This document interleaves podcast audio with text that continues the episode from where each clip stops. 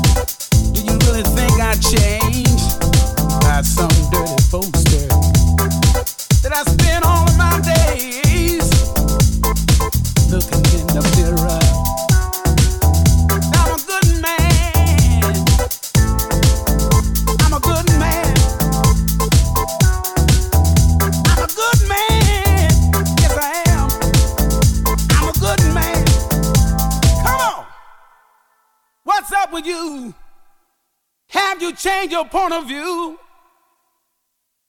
Fame is not a fake than me. I'm just a guy I used to be. I'm